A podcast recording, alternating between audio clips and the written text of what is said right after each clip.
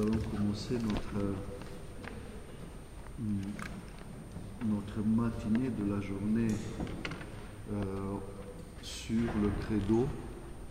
Vous, vous n'entendez pas?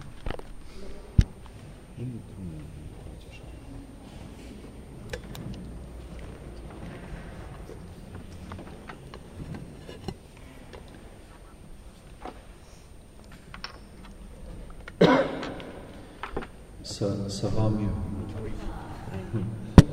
Euh, Nous allons commencer notre journée, notre matinée de la journée sur le credo. Euh, je voudrais vous rappeler seulement quelques, quelques euh,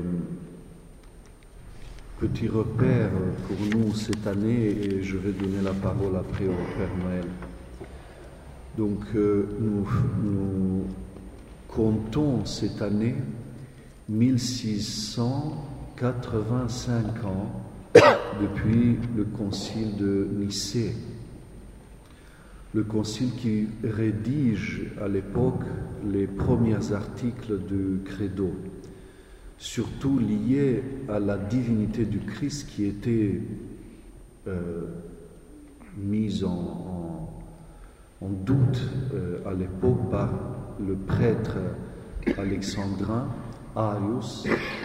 Et le premier concile œcuménique commence euh, par rédiger ses premiers articles du credo, surtout en affirmant la divinité du Christ.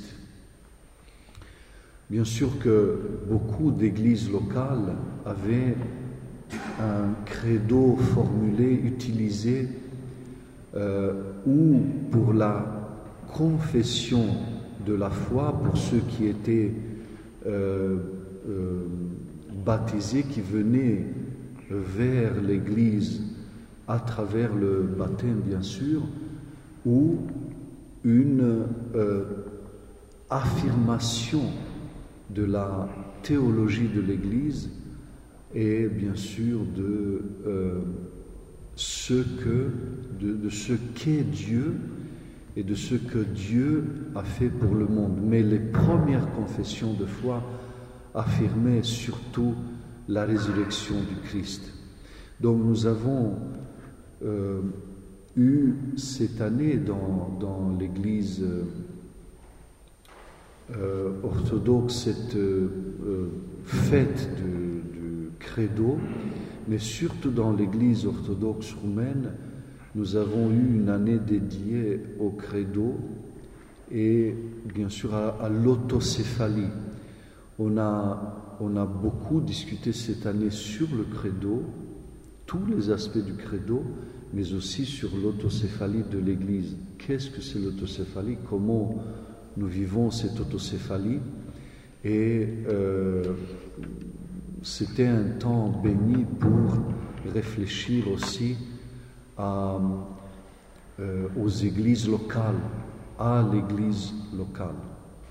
Donc, je ne vais pas, retarder euh, encore euh, la parole de Père euh, Noël, je vais la lui donner tout de suite euh, pour pouvoir nous arrêter à un certain moment et avoir un peu plus de temps pour les questions, parce que le Père Noël va nous parler de l'histoire de Credo.